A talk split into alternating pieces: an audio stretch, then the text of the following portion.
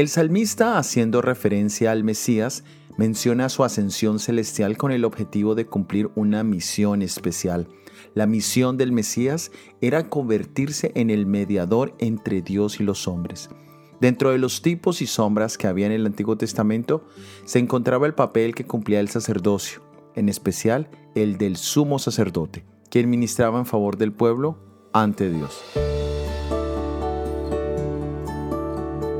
El apóstol Pablo nos dice en la epístola a los Colosenses capítulo 1 versículo 21, y a vosotros también, que erais en otro tiempo extraños y enemigos en vuestra mente, haciendo malas obras, ahora os ha reconciliado.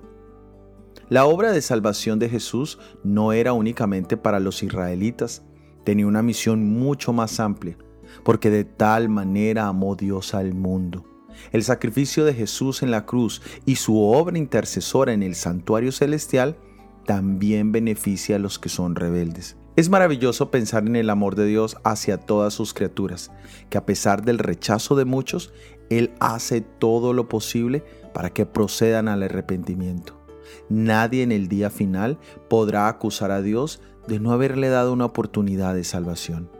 En el día final Dios honrará las decisiones que los rebeldes tomaron, de rechazar el amor de Dios. Pero hoy todavía es tiempo de gracia. Si aún eres rebelde, Dios te ofrece el don de salvación eterna. Acéptale. Soy Óscar Oviedo y este es el devocional Jesús en 365 días.